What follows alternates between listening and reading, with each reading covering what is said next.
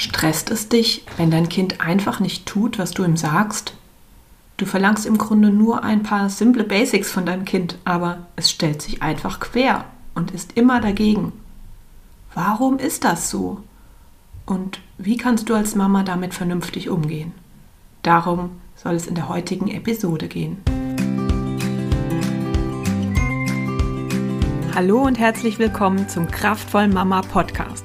Der Podcast für Mamas, die ihre Kinder zugewandt und bedürfnisorientiert begleiten wollen, auch und gerade in besonders herausfordernden Situationen und das alles ohne die eigenen Bedürfnisse zu übergehen. Mein Name ist Lena Frank und als Mama Coach helfe ich dir dabei, dich auch an der Seite eines sensiblen und emotionsgeladenen Kindes gelassen und selbstsicher zu fühlen, sodass du das Mama-Sein auch wirklich genießen kannst.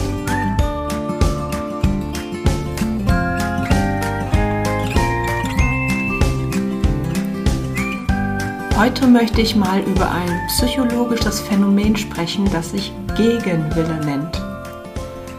Wenn du Kinder ab ja, etwa zwei Jahren hast, ist dir der kindliche Gegenwille wahrscheinlich wohl bekannt.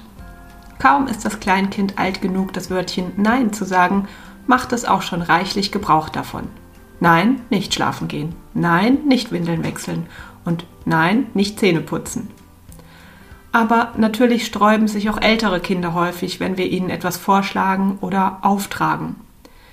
Wenn wir das Kind morgens antreiben, weil wir rechtzeitig aufbrechen wollen, wird es vielleicht immer langsamer und passiver oder es wird wütend. Vielleicht bricht es gar in Tränen aus und dann geht plötzlich gar nichts mehr. Viele Eltern kennen das. Fordern wir unser Kind auf, endlich mal sein Zimmer aufzuräumen, erwidert es vielleicht in patzigem Ton Nein, lass mich in Ruhe, das ist mein Zimmer. Oder es beginnt mit uns darüber zu diskutieren. Oder es schiebt die Aufgabe bis ins Unendliche vor sich her. Ja, ja, später, Mama. Und wollen wir mit der Familie am Wochenende etwas unternehmen, zum Beispiel einen Sonntagsspaziergang, dann möchte es jetzt vielleicht auch auf gar keinen Fall mitkommen. Nein, das ist so langweilig. Ich bleibe zu Hause. Puh, was soll das denn bitte? Wir meinen es doch nur gut. Warum nur ist das Kind so störrisch? Nun, der Gegenwille beschreibt einen instinktiven Widerstand, der sich in uns Menschen automatisch regt, sobald wir uns von jemandem kontrolliert und herumkommandiert fühlen. Vielleicht kennst du das selbst, wenn dein Partner dich kritisiert oder ein Kollege etwas fordert oder vielleicht kennst du das Gefühl auch, wenn du dich früher oder auch jetzt noch als Erwachsene von deinen Eltern bevormundet gefühlt hast. Dabei gilt, je mehr Druck ausgeübt wird, desto größer fällt der Widerstand aus. Du kennst es sicher aus eurem Familienalltag. Je dringlicher du dein Kind dazu bewegen möchtest, etwas zu tun oder zu lassen, desto unwahrscheinlicher ist es, dass dein Kind deiner Anweisung folgt. Egal, ob es ums Zähneputzen, die Hausaufgaben, die Mithilfe im Haushalt, einen respektvollen Umgang in der Familie oder das Schlafengehen geht, je mehr Druck du aufbaust, desto größer fällt der kindliche Widerstand aus. Aber zum Glück gibt es eine Art Gegenmittel, das hilft, diesen Gegenwillen deutlich abzumildern. Und das ist eine intensive Bindung. Wenn wir zum Beispiel verliebt sind würden wir so ziemlich alles tun, um den Erwartungen der geliebten Person zu entsprechen. Und so geht es auch den Kindern, die sich gerade richtig gut mit den Eltern verstehen und verbunden fühlen und die das Gefühl haben, gerade wirklich von den Eltern geliebt, gewertschätzt, gesehen und verstanden zu werden. Dann sehen diese gut gebundenen Kinder die an sie gerichteten elterlichen Erwartungen unbewusst eher als Chance, den Eltern zu gefallen und so die bestehende Bindung zu ihnen noch weiter zu intensivieren und zu festigen. Ist die Eltern-Kind-Bindung allerdings gerade durch irgendeinen Umstand geschwächt oder gestört, kann die gleiche elterliche Erwartungshaltung sich für das Kind als unerträglicher Zwang anfühlen. Es geht dann instinktiv in eine oppositionelle Haltung. Ja, benimmt sich dein Kind in einem solchen Rahmen, also in Anführungsstrichen daneben, dann hat das Kind weder einen schlechten Charakter, noch haben die Eltern zwingend etwas ja, Falsches gesagt oder getan. Es ist vielmehr ein Hinweis oder ein Symptom dafür, dass auf der Beziehungsebene gerade etwas nicht so gut läuft. Und das kommt einfach vor, oft durch äußere Umstände ausgelöst. Wenn die Bindung zwischen Elternteil und Kind vorübergehend gestört ist, dann nennt man das Bindungslücke. Diese tritt immer dann auf, wenn das Bedürfnis des Kindes an elterliche Bindung nicht ausreichend gesättigt ist. Das kann geschehen, wenn die Bezugsperson zu wenig präsent sein kann, zu wenig körperliche Nähe schenken kann. Ja, zum Beispiel, wenn ein neues Geschwisterkind dazukommt, das die Eltern fordert und ja, die Eltern nicht genügend Unterstützung von außen erhalten. Bindungslücken können auch durch mangelnde Feinfühligkeit der Bezugsperson entstehen. Zum Beispiel, weil die Bezugsperson zwar physisch präsent ist, aber dabei hauptsächlich, ja, zum Beispiel in das Handy starrt oder mit dem Kopf ganz woanders ist, vielleicht bei der Arbeit oder bei Haushaltsplanung. Vielleicht trauert die Bezugsperson gerade oder ist gedanklich bei einer Auseinandersetzung mit dem Partner. Vielleicht hat sie finanzielle Sorgen oder hat eine Depression entwickelt. Es liegt auf der Hand, dass, das, äh, dass es dann ja, für die Person einfach nicht gut möglich ist, ein Kind aufmerksam und zugewandt zu begleiten. Viele Kinder protestieren dann durch auffälliges, anstrengendes Verhalten. Ein weiterer Grund für eine Bindungslücke ist schlichtweg die Ablehnung des Kindes. Vielleicht verhält es sich in den Augen der Bezugsperson ja falsch oder bringt das falsche, nämlich anstrengende Temperament mit.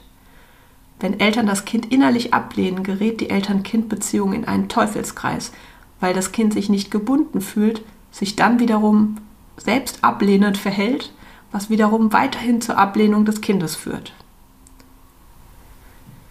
Ja, was vielleicht auf der Hand liegt, ist, dass auch zu viel Schimpfen, Kritisieren und Beschämen des Kindes zu Bindungslücken führen kann. Das ist ja im Grunde die gelebte Ablehnung des Kindes. Und es ist kein Wunder, dass das Kind sich dann nicht geliebt und zugewandt begleitet fühlt und selbst entsprechend ablehnend reagiert. Und jetzt noch ein letzter Punkt, der Missbrauch des kindlichen Vertrauens. Damit meine ich, wenn wir die kindliche Kooperationsbereitschaft ausnutzen, um unseren eigenen Willen durchzuboxen und die kindlichen Interessen einfach übergehen. Eine gute Beziehung beruht immer auf Gegenseitigkeit. Wie in Freundschaften auch. Fühlt sich der Part ausgenutzt, nicht gesehen oder wertgeschätzt, dessen Sichtweise, Bedürfnisse, Interessen und Wünsche einfach außer Acht gelassen werden. Okay, das waren jetzt ein paar Beispiele, wie es zu solchen Bindungslücken eigentlich kommen kann. Ist die Bindung also entsprechend aus dem Gleichgewicht geraten, kann es sein, dass das Kind darauf mit einem sehr ausgeprägten Gegenwillen reagiert. Jetzt kann man fragen, ja, wozu ist denn dieser kindliche Gegenwille eigentlich gut? Warum kooperiert das Kind nicht einfach immer gerne mit den Eltern, wenn es uns doch ja, zum Überleben braucht? Also zum einen ist der Gegenwille ein instinktives Verhalten, das wir Menschen in uns tragen, um uns nicht von Fremden, also Personen, zu denen wir keine Bindung haben, beeinflussen zu lassen.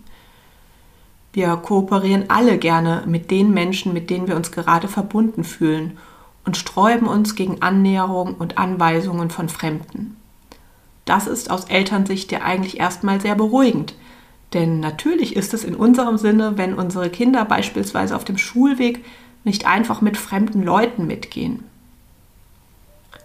Wie gut, dass die Kinder diesen natürlichen Schutzinstinkt mitbringen. Aber warum wendet sich dieser Gegenwille dann so oft gegen uns, die primären Bindungspersonen des Kindes? Naja, der Gegenwille hat noch einen weiteren Zweck. Im Laufe der Kindheit hat unser Nachwuchs die Entwicklungsaufgabe, sich aus seiner absoluten Abhängigkeit von den primären Bezugspersonen, also uns Eltern, nach und nach zu lösen und immer selbstständiger zu werden.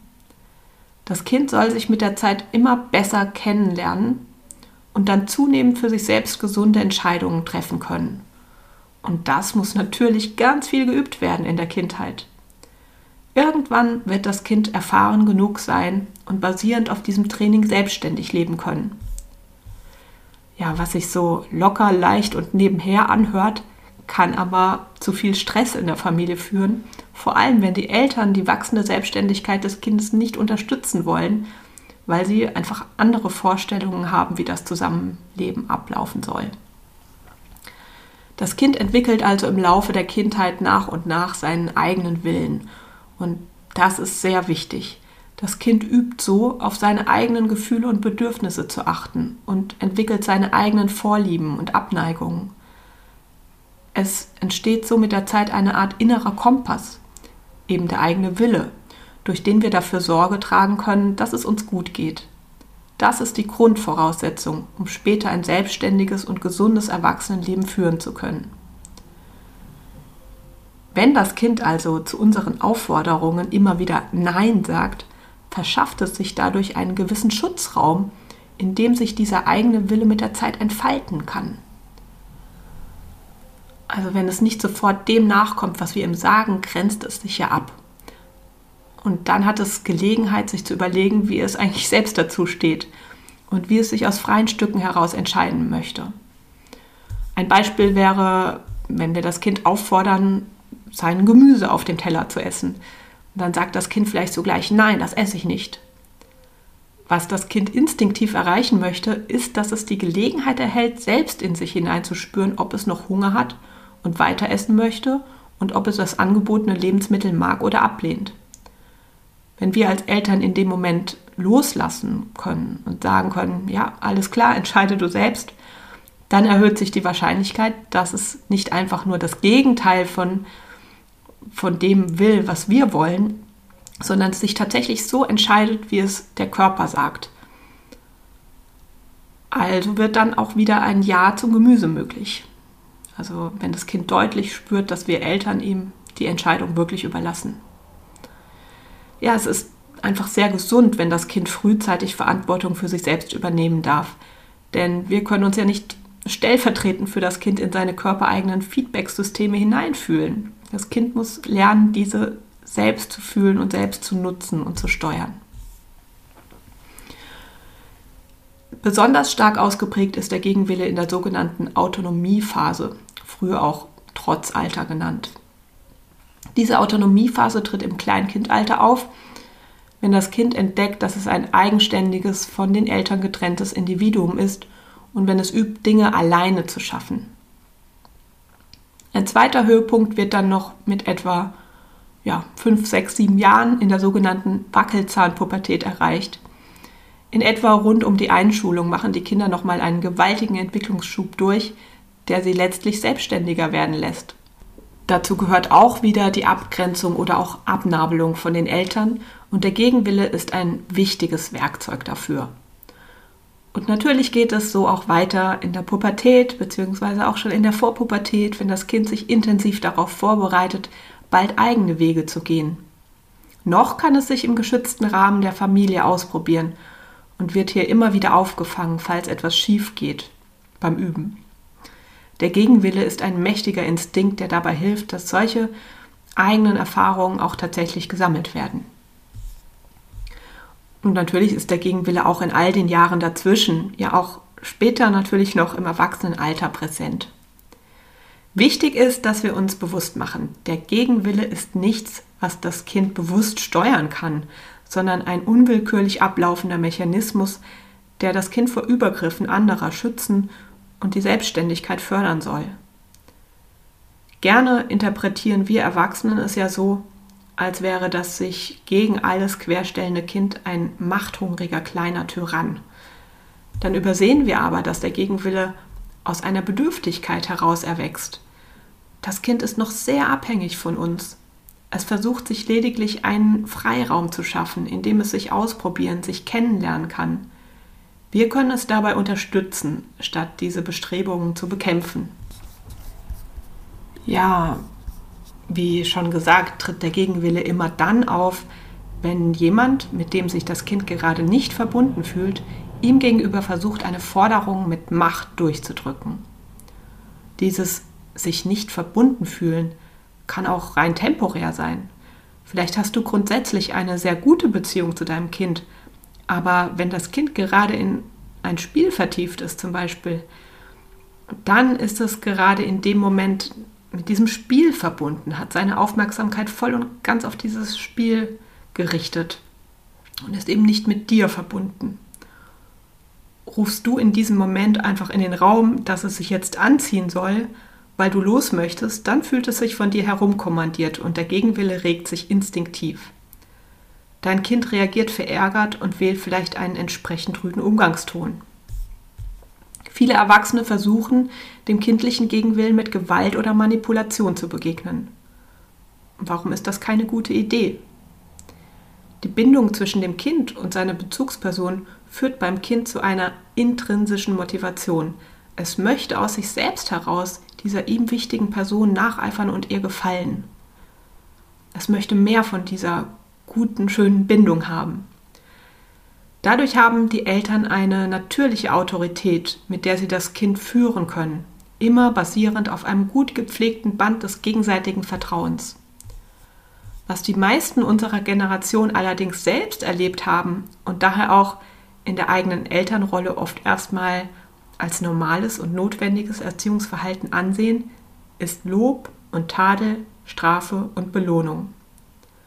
Wer nicht freiwillig den Tisch deckt, das Zimmer aufräumt oder Hausaufgaben macht, dem wird entweder eine Belohnung in Aussicht gestellt oder er wird bestraft.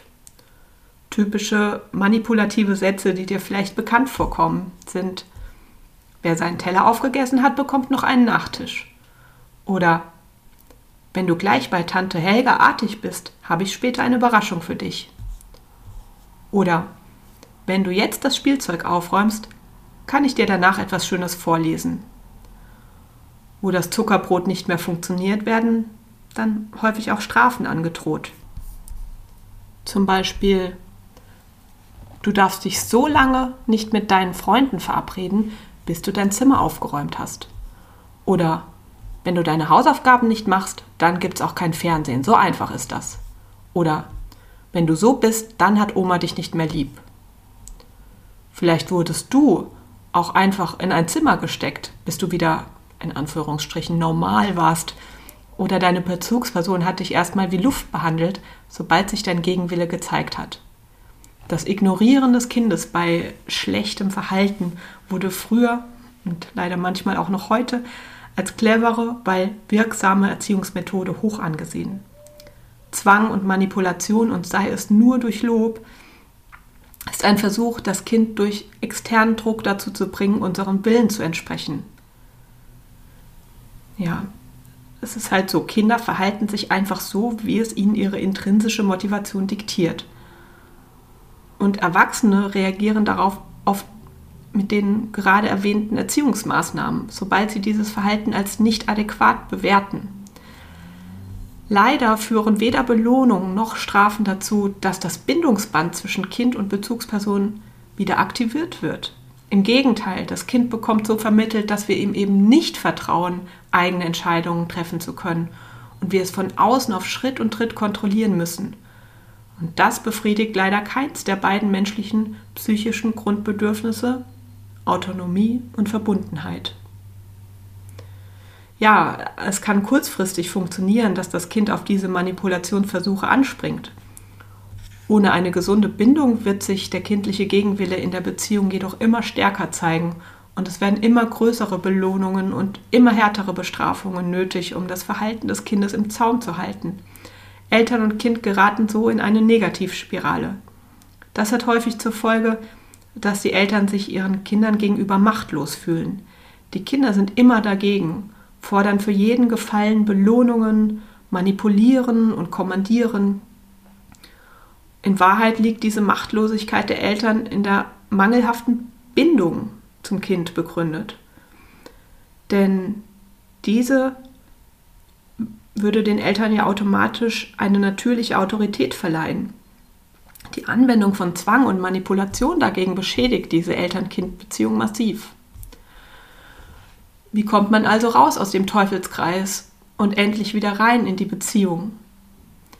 Ja, dazu müssen wir Erwachsenen verstehen, dass das Kind weder böse, falsch noch schlecht erzogen ist.